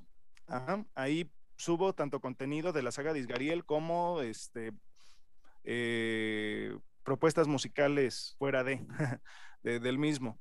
Este, y sí, el día 25 de, es decir, este martes, sale a la venta en Amazon ya, la tragedia del heredero. Este, sin embargo, eh, pronto vamos a tener una presentación de, del libro ya en formato físico, para lo cual, pues sí me gustaría que estén al pendiente de las redes sociales, precisamente para podernos seguir, que va a ser un evento tanto presencial, pero pues obviamente acotado a, eh, dadas las restricciones que existen actualmente. Eh, y para quienes no puedan asistir, pues evidentemente la idea es también que haya transmisión en vivo. Entonces, tienen que estar al pendientes a través de redes sociales. Excelente. Excelente, pues sí, claro que sí, vamos a estar pendientes, pendientes de, de estas eh, redes sociales para poder ver la presentación en Ujú. vía virtual para los que no van a asistir. Y, y claro, este, ya también, hasta yo apunté aquí ya la saga de Ujú. Isgariel con Exacto. doble L, porque yo pensé que con una L. porque sí, la verdad es que este, a mí me llamó mucho la atención, me gustan mucho esas historias épicas y, y sobre todo a mí me gustó mucho la música Ah, muchas gracias. La verdad es que sí, es, eh, ah, soy fan. ya le dije a Anita Claro. que desde cuando que me gusta mucho la, la música que creas y la verdad es que es interesante. Sí te traslada, la verdad es que sí te trasladas.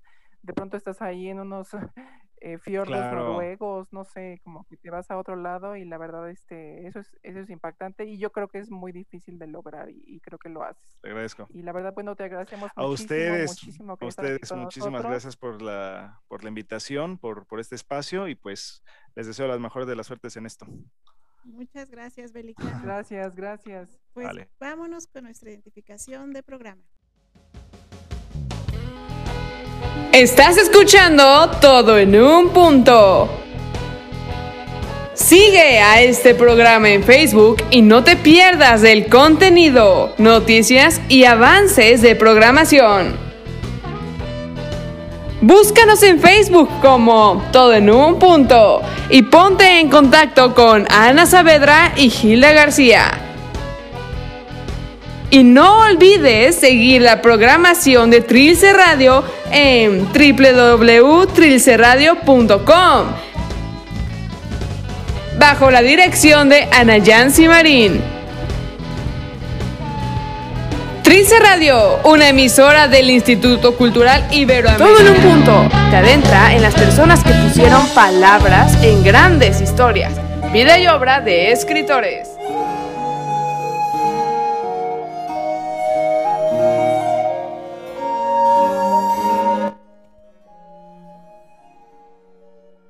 Perfecto, pues ya regresamos aquí para nuestra segunda entrevista con mi queridísima Mónica Jiménez, que ya está aquí con nosotros. Y bueno, para todos los que nos están escuchando, voy a leer una pequeña semblanza eh, de ella para que la conozcan. Eh, Mónica Jiménez Palacios nació en la ciudad de Puebla y es egresada de la licenciatura en diseño gráfico de la Universidad de las Américas Puebla en 2004 y del diplomado Artes Audiovisuales en Vancouver Film School de Canadá 2006. Especializada en diseño editorial, cartel y gráficos animados, hizo sus prácticas profesionales en la revista Artes de México. Colaboró del 2017 2007 al 2014 en el Centro de Estudios Avanzados de Diseño. Ahí realizó varios proyectos para una exposición itinerante del Centro de Estudios Espinosa Iglesias. En producción cinematográfica realizó junto a Juan Pablo Flores y Ana Mari Ramos, Colectivo 133, Fábulas del ayer y del mañana, El niño y la tortuga. animación 2D seleccionado en el sexto encuentro estatal de arte contemporáneo de Puebla. Eh, como parte del colectivo 333 obtuvo el, apoyo estatal a la producción y postproducción de cortometrajes 2009-2010 con el proyecto de animación 2D Poder a la Carta, versión libre de la fábula El León y el Mosquito de Jean de La Fontaine el cual fue seleccionado en diversos festivales de cine como el Festival Internacional de Cine de Guadalajara, Festival Internacional de Cine de 2011, Festival Internacional de Cine de Lucerna, Suiza 2011, Shorts Film Festival Ciudad de México 2011, Festival Un Global Wake Up Festival Chicago 2011, en el que ganaron el premio a la mejor animación con tema de conciencia social y en el Festival Internacional de Canadá 2012, en donde obtuvo el premio Award of Excellence. Nada más y nada menos. Em, y bueno, luego en julio de 2016 participó en el equipo de arte para el video musical del tema Después de ti de Esmeralda Guillén, dirigido por Ana Mari Ramos. En 2018 fue invitada por Ana Mari Ramos para coordinar el equipo de diseño de producción en el cortometraje titulado Lluvia Despies del concierto, Ah, por cierto, muy buen este cortometraje. Seleccionado en el Festival Shorts México 2020 en el año 2019, formó parte del equipo de arte y diseño de producción en el cortometraje Adopte un perro, dirigido por Juan Manuel Barreda y producido por Juana Films, el cual está a punto de estrenarse y actualmente está trabajando en la preproducción de un cortometraje de animación producido por el estudio Conejo de la Luna y en el cual incursionará, incursionará como directora. Y pues bienvenida, querida Monique. Hola, em, ¿Qué tal? Eh, aquí en este sábado, felices de recibirte. Y pues eh, luego de este danza, eh, pues me encanta tenerte aquí. Y la verdad, ¿qué, qué es lo que te gusta a ti más de, de toda esta, esta trayectoria y de esta producción de animación? Bueno, pues es que como bien lo escucharon, estudié diseño gráfico siempre me han gustado los dibujos animados. Como desde niña pensaba, ay, ¿cómo se hacen eso? Veía las caricaturas y, o las películas de animación y decía, ¿cómo le hacen? Me la pasaba dibujando, viendo cómo le habrán hecho. Imaginaba y después pues uno trata de, de bueno, o sea, como de investigar, pero yo decía, bueno, eso es imposible hacerlo aquí en México. Entonces me metí a estudiar diseño y cuando vi la posibilidad de irme a hacer como una especialidad, a, primero un intercambio a Chile, eh, me fui a Santiago de Chile, ahí tomé un taller de animación. La maestra que, bueno, la profesora que nos los daba, ella hacía animación animada a mano y ahí más o menos este, nos explicó cuál era su proceso y después nos explicaron qué tipos de software se podían usar. En esa época todavía apenas estaban desarrollando algunos softwares donde realmente te daba la, facilidad de hacerlo pues caseramente, ¿no? Porque pues antes lo hacían con una cámara de cine y entonces eso era un poco más difícil conseguir una cámara de cine y empotrarla en el en, hay como una cosa para empotrar la cámara de cine de 90 grados exactamente, y entonces para que le puedas ir poniendo los dibujos ahí. Y es todo un rollo. Entonces era como muy caro y así, y cuando lo empezaron a desarrollar los, los softwares, se hizo como más accesible para que cualquier persona pudiera hacerlo desde, desde su casa, pues, o, desde un estudio ya más, más pequeño, con menos recursos. Entonces ya después, pasando el tiempo, pues este investigué y esa escuela de cine, pues me a mí me interesaba también el cine, entonces esta escuela te daba la oportunidad de hacer, este, tener un el primer contacto a las artes audiovisuales, que eran cine, video, animación, y porque pues, es una escuela especializada en animación 2D y 3D. Y pues también te daban como una embarrada de lo que es el diseño de producción, que es la dirección de arte, se podría decir. Y pues ya, total que cuando regresé, sí, lo que más, o sea, lo que más me, me, me interesó fue, bueno, junto con el equipo que forma, formé parte, porque este, estas cosas se hacen en equipo realmente, sí se pueden hacer solo, pero es muy, muy difícil, muy tardado. Y entonces este, decidimos regresar a ver cómo se podía hacer aquí en México. Y pues tuvimos la, la fortuna de hacer un equipo de trabajo con una amiga que es guionista y entonces ella traía la idea de aulas animadas y entonces empezamos a tallerear un poco las ideas, los guiones, este, personajes y todo.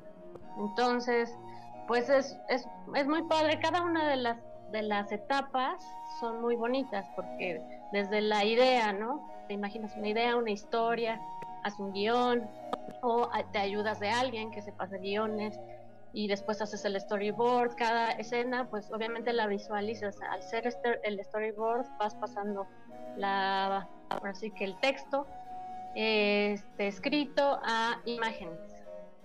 Ya después de eso, pues ya de cómo van a ser mis personajes. Bueno, en el storyboard ya sabes más o menos cómo quieres que tus personajes y tus, tus escenarios y más o menos el estilo que le quieres dar.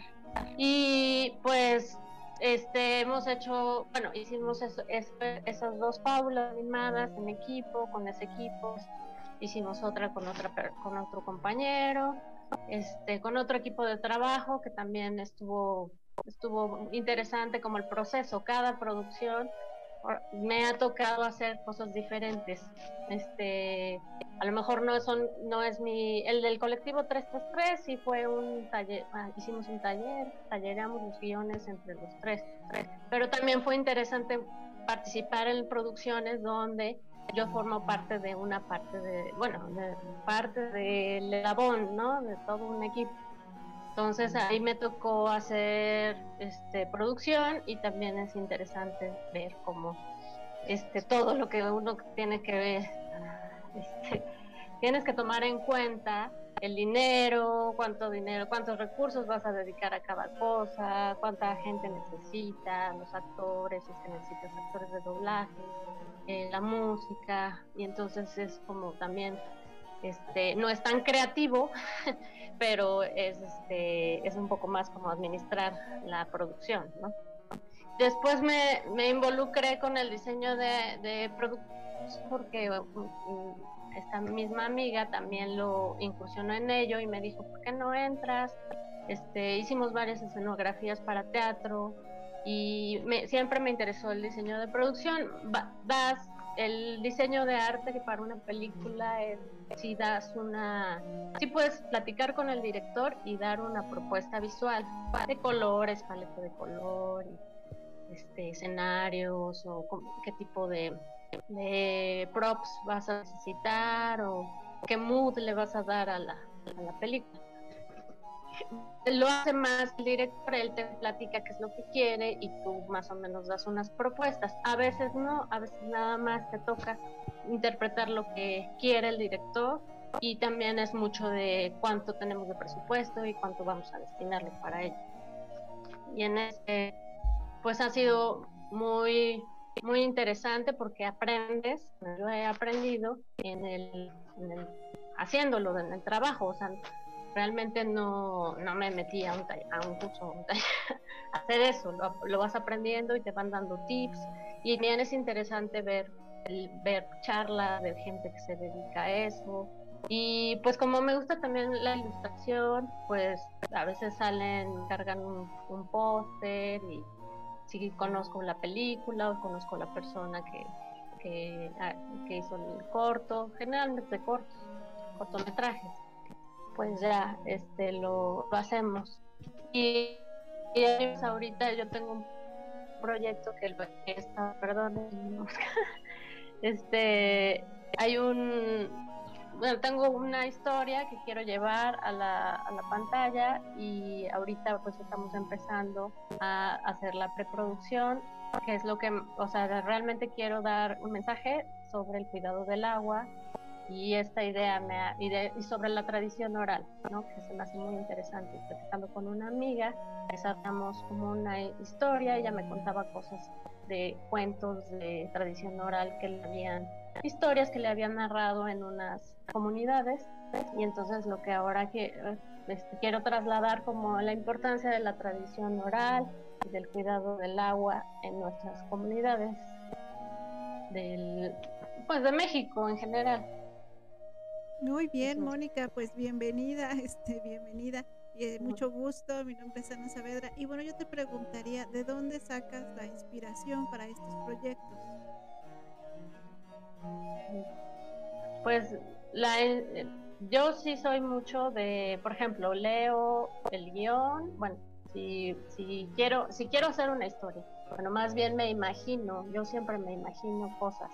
Después como que las hago bocetos, hago más o menos lo que quiero y sí después trabajo un guion ya más en, en, forma. La verdad no, no, eso sí como que a lo mejor el guion siempre me apoyo de alguien porque todavía estoy, siento que todavía no puedo así como lanzarme solita a hacerlo, ¿no? Pero está, ha estado bueno porque sí me he metido a talleres, a tallerear esos guiones con otros directores y ver en qué cosas puedo mejorar.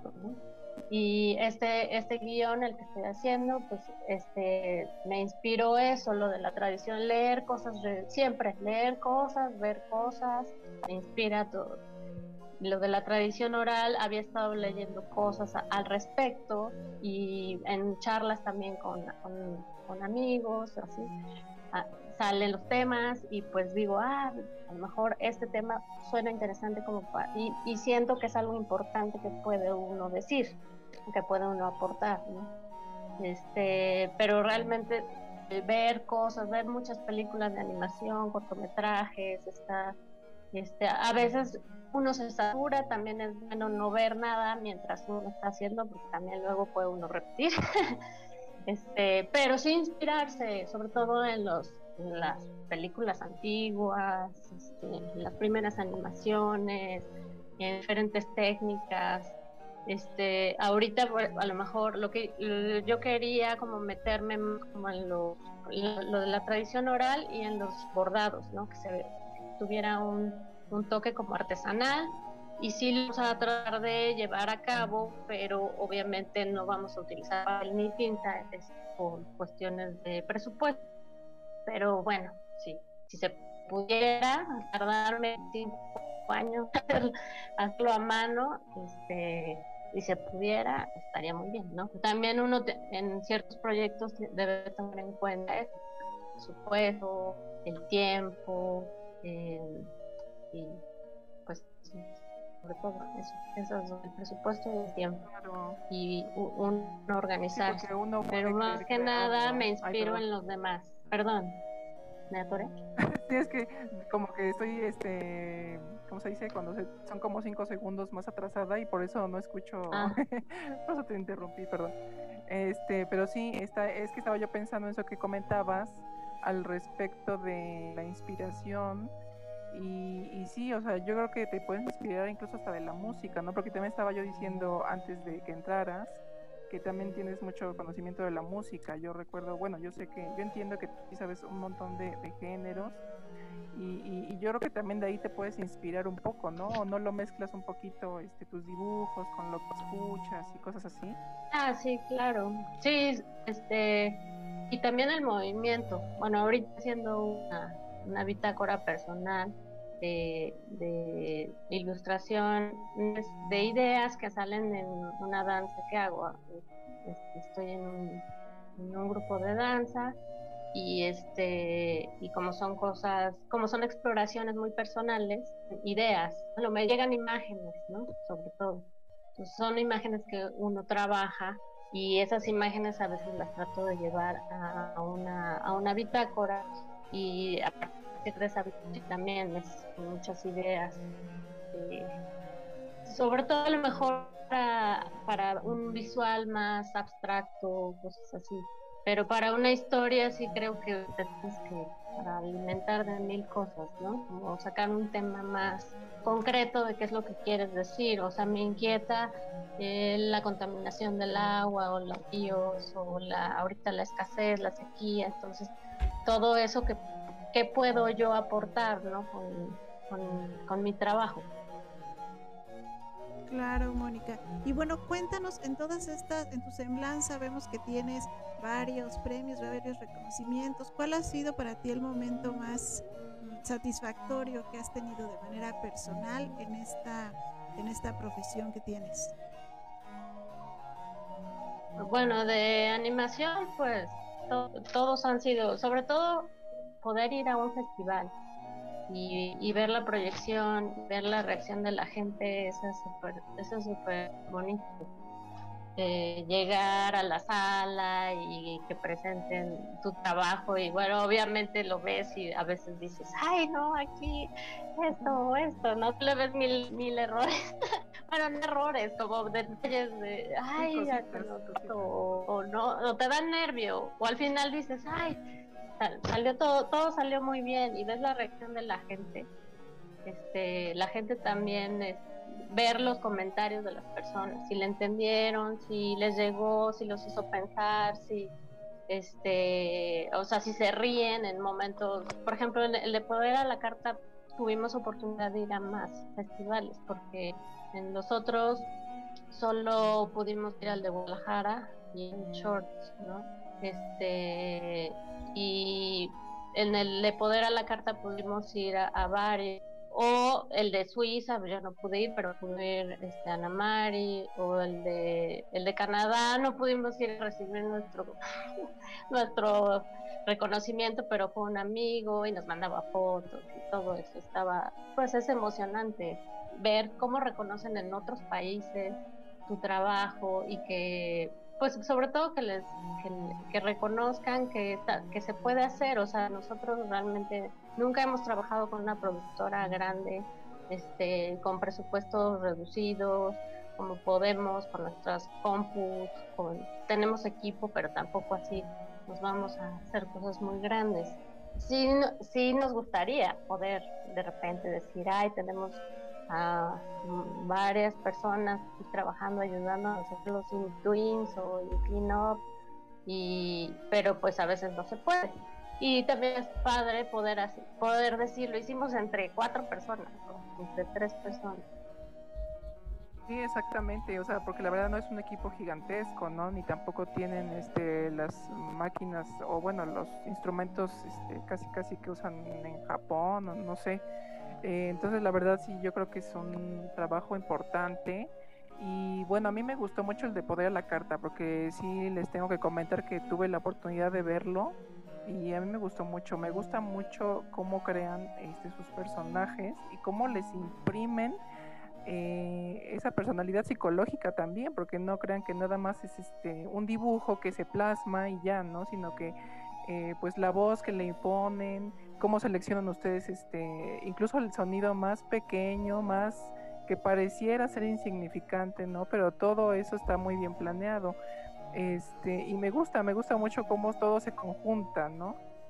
Em, y, bueno, ¿qué más eh, nos puedes comentar al respecto de, ese? Es que a mí me, llama la atención el trabajo en equipo eh, que hacen ustedes, porque a ver, nos comentabas que a veces haces una cosa, a veces otra cosa, entonces, eh, uno se vuelve todólogo, ¿no? Supongo yo, en este tipo de trabajos. Entonces, eso es lo que a mí me llama la atención y creo que es, tienes más aprendizaje al respecto también, ¿no?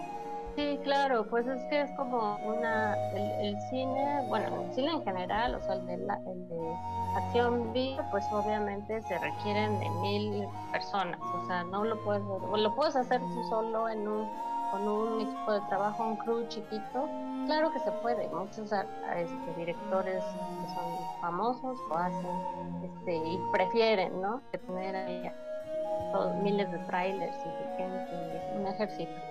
Este, en animación, pues es que es muy, muy, muy tardado, o sea, el, el carta fue interesante es, bueno, a mí lo que nos gustó fue poder reinterpretar una fábula, una fábula clásica, y este y obviamente la estamos reinterpretando entonces en esa época pues este bueno al leerla es sobre el poder se llama la fábula de León y el mosco entonces queríamos como como mostrarlo la este, la historia la misma historia pero en un contexto diferente entonces todo sucede en un restaurante, fuera de un restaurante, bueno, siéntala. Entonces, este, sí, queríamos que fuera, como es una fábula de León y el mosquito, pues todos los personajes son animales. Entonces, este, pues sí fue fue muy chistoso porque pues sí tuvimos ahí sí este, tuvimos que hacer un, un, casting para los actores para no hablan realmente nada más hacen sonidos. Entonces pero el león pues tiene sus expresiones el mosquito sus expresiones el zumbido del mosquito los otros animales hacen también este, el capitán el mesero sobre todo este, hace más tiene más, más actuación en, ese, en, la historia. Pero este, sí, hay que, o sea, todo, hay que planear todo, es, este, desde la preproducción, decidir cuántos actores vamos a necesitar, cuántos, obviamente cuántos personajes tenemos. Algunos actores pueden hacer dos voces, tienes el presupuesto reducido. Y si no tienes diálogo, pues realmente pues no necesitas mucho este, bueno, no necesitas así diferentes actores que hagan voces. En la producción de esta, sí, como bueno, supuestamente voy a hacer, voy a dirigirlo yo, pero también estoy viendo cosas de la producción, ¿no? Este, cuántas, el, generalmente el, director toma decisiones de, de las escenas, de lo que sucede en la película. Ya las, decisiones de otras cosas las, debe tomar el, productor y no debes de molestar al director en eso, porque el director está ahí metido en cómo quiere contar esa historia. Entonces los que son productores o el asistente del director es el que tiene que estar viendo si llegó a tiempo el, actor, si, en el casting, si este, cuánto, se le, cuánto tiempo va a durar el, momento de grabación y todo. Entonces en cada una de las producciones yo he tomado un papel porque pues este unos están dibujando, otros estando, yo a veces montaba las imágenes en el software, a veces editaba, nos ponemos de acuerdo en un, como un título pues, o sea, tú te, y estar comprometido con el proyecto y ser este eh, pues ser eh, honesto y estar al 100% en lo que en lo que tienes que hacer y no quedar mal de que no llegué se me olvidó no, no, no lo acabé este llegar a la fecha límite con, con, sí, con suficiente compromiso. También por eso es muy difícil encontrar un club este, para hacer este tipo de proyectos. Claro, y además porque son proyectos en que, como bien dices, se necesita compromiso de cómo, compromiso para sacar las cosas bien y en, tu caso así ha sido, entonces muchísimas felicidades. Quisieras compartirnos en dónde es que podemos ver estas producciones que ya están hechas y dónde puede la gente seguirte para estar al tanto de las nuevas, de esta que estás a punto de entrar en, esta nueva eh, pues aventura, ¿no? Que ya vas a estar dirigiendo y haciendo otros tipos de papeles, ¿en dónde te podemos seguir? Ah, pues mira, tengo, yo soy de blog, soy de la era blog, ahí, ahí subo mis ilustraciones o cosas, entonces tengo un WordPress que es Inda indagrafica.wordpress.com y ahí pueden entrar y ver mi portafolio. Realmente subas al blog, subo de todo. Y actualizo, trato de actualizar mi portafolio. Y ahí hay una sección de animación y están los links de, YouTube y de Vimeo y algunas cosas. Y, y experimentos que hice cuando estaba estudiando, cosas así si ah, quieren echarle un ojo.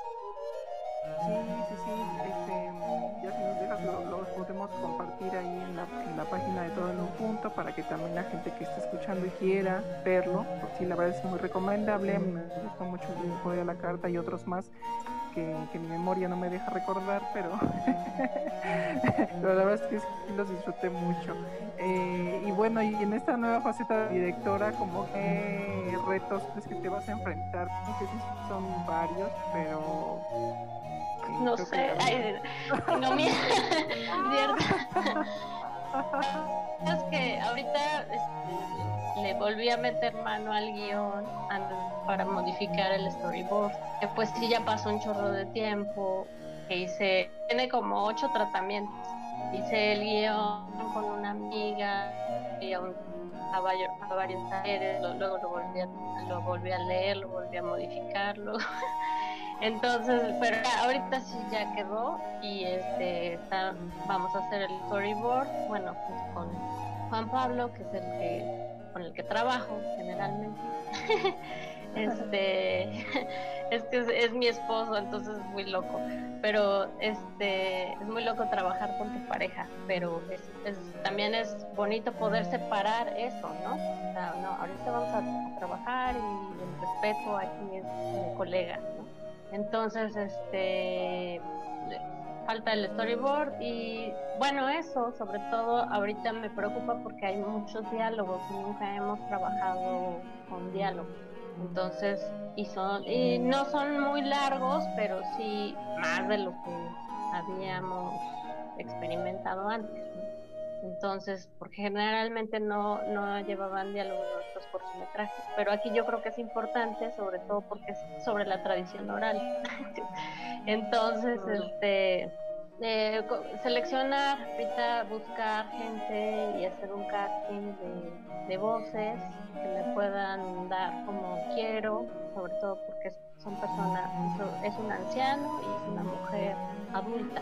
Y hay de niños, pero esos son más fáciles y también no hablan mucho, pero lo, lo, que narran los, estos dos personajes es lo que creo que me va a costar más trabajo y tratar de dirigir a esas a esos actores, pero que todo salga bien, que me den las tomas que, que, yo quiero, ¿no? O sea, como tiempo de, de voz y entonación y todo. Creo que eso va a ser lo más difícil. Claro, no, y seguro que te va a ir muy bien, Mónica.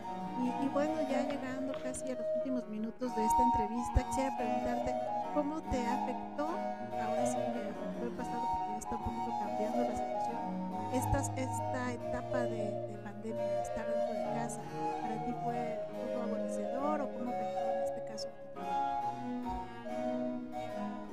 Pues sí, eh, bueno, de, diseño de producción sí teníamos como dos bueno, junto con Ana Mari, que es con que trabajo, ella me jala su de trabajo. Teníamos dos, dos, este, ¿cómo se llama?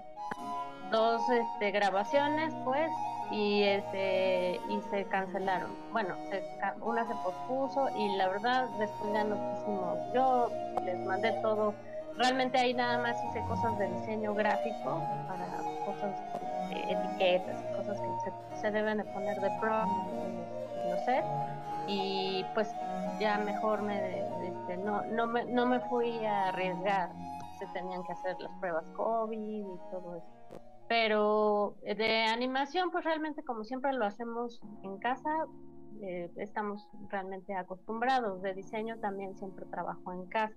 Eh, pero sí, a lo mejor el, el problema fue que muchas de las becas o apoyos que dan para la para producir, para poder producir este tipo de cosas, pues se, pospusieron. Es la, ahorita la que, la que pudimos obtener este, es del 2020 y salió en 2021. Pero es presupuesto del 2020. Eso, eso es lo que afectó un poco.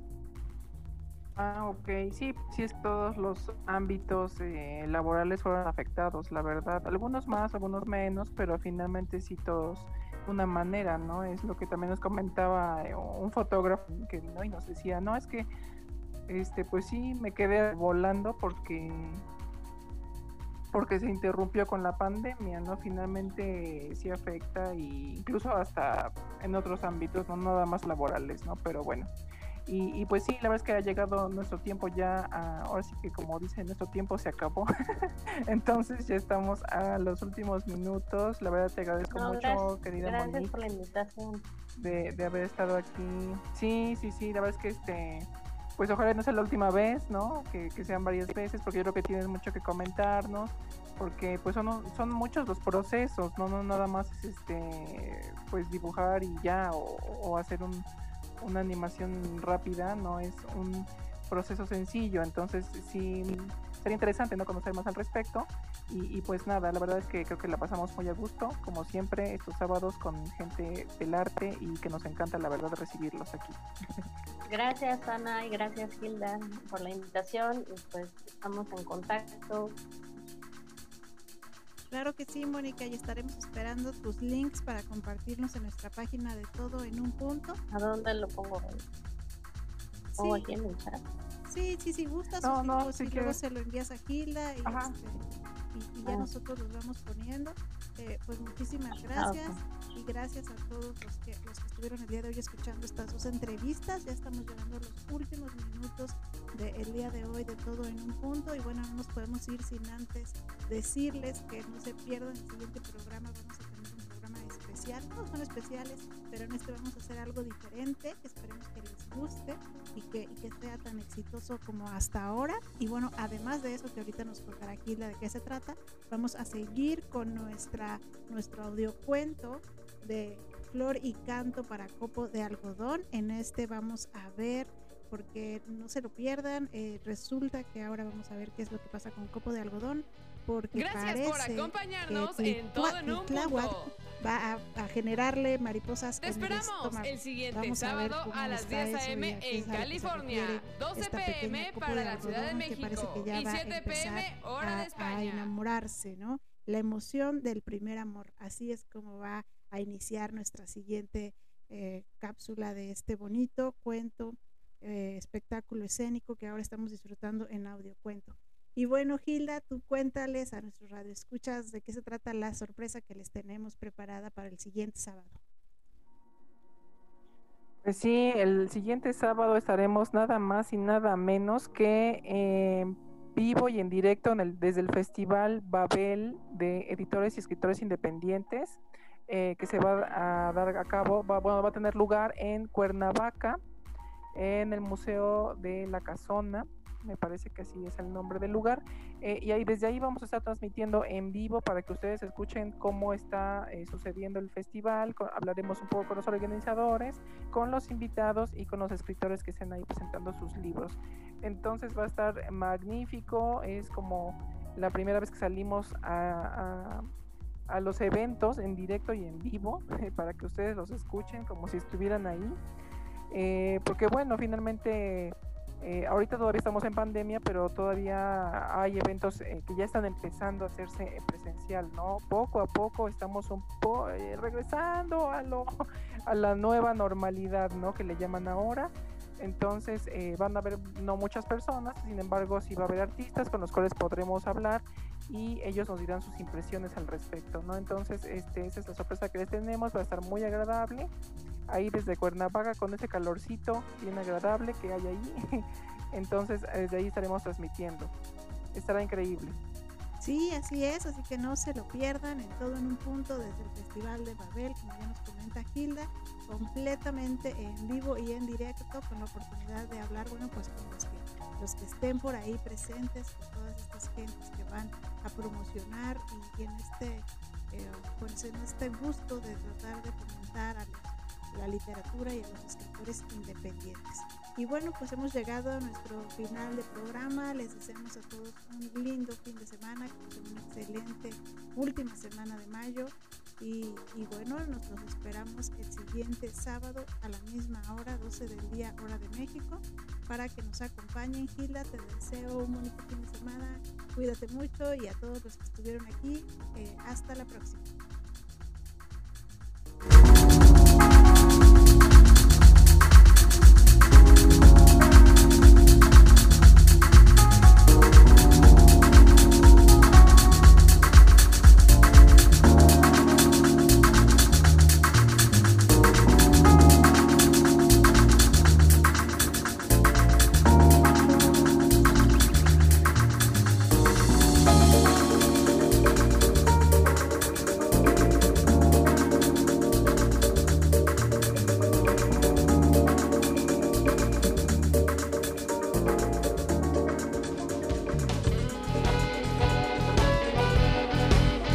Gracias por acompañarnos en Todo en un punto. Te esperamos el siguiente sábado a las 10 a.m. en California, 12 p.m. para la Ciudad de México y 7 p.m. hora de España. Acompáñanos para más letras, arte y cultura con Ana Saavedra y Hilda García. Todo en un punto.